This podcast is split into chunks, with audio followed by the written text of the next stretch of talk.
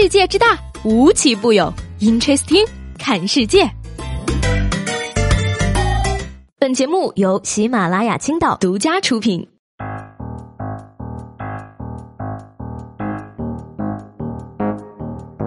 Hello，各位好，欢迎收听本期的 Interesting，我是西贝。今天呢是国庆假期之后上班的第二天，一整天我都在想。为什么伟大的祖国母亲不能再过一次农历的生日呢？我觉得伟大的祖国的寿辰应该需要至少一个月来庆祝的好吗？一个星期完全无法表达我们的诚意啊。话说呢，这个国庆假期才刚过完呢，就有专家呼吁了啊，增加假期。哎，对此呢，这个专家解释称啊，人们之所以感觉假荒呢，是因为啊现在的休假结构不合理，建议恢复原来的五一黄金周，并且在八月增设避暑黄金周。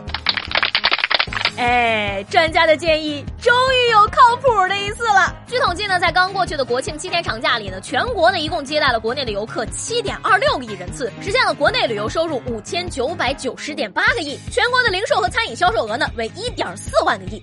七天创收了这么多，你说是不是该再放个七天呢？国内游客超七亿人次，旅游收入近六千个亿呀！哎呀，作为剩下的那七亿人，我只想说，有钱可真好，可以参与这么大的项目呢。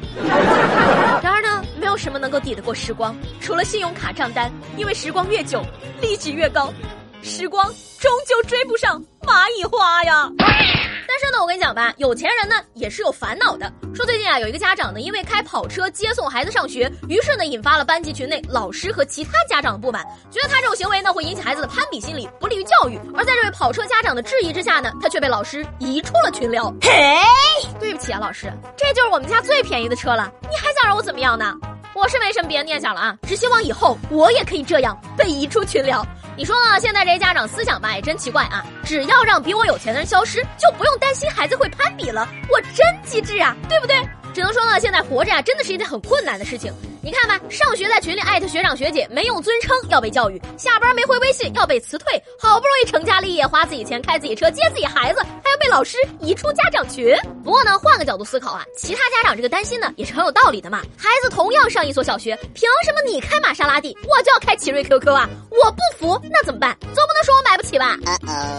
相比之下呀，接下来这位家长教育孩子的方式呢，就非常值得称赞了。说这国庆假期啊，重庆永川的一名九岁的小男孩呢，过得。有点惨，整个假期呢，他都在不断的捡废品挣钱。他说呢，每天多捡一点就能早点还清身上的债务。嗯，原来呢，就在两个星期之前呀，他为了打游戏，悄悄的将奶奶微信里的两千块用来买了装备。于是呢，父母要求他收废品挣钱来还给奶奶。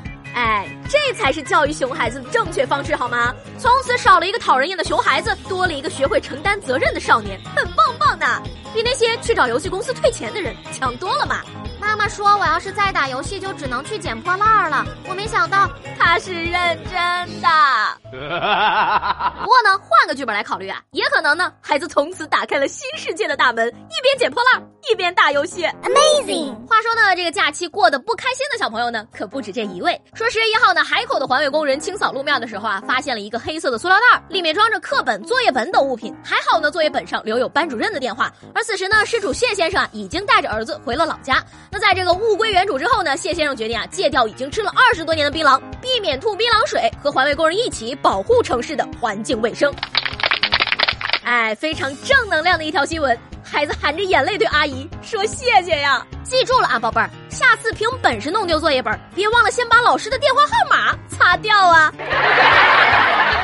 但是我觉得呢，这件事儿啊也可以有个后续。小孩呢再次把作业本扔进了河里，一个河神从河里出来了，他慈祥的发问：“年轻人哟，你掉的作业是五三高考黄冈密卷还是王后雄啊？你真是个诚实的好孩子，三本都送你吧。”今天节目最后呢，来说一条略显悲伤的新闻啊。前段时间啊，有一个漂流瓶呢登上了热搜。澳大利亚一对夫妇啊，发现了一个漂流瓶，里面装着一封中文的情书，是一个船员写给未婚妻的。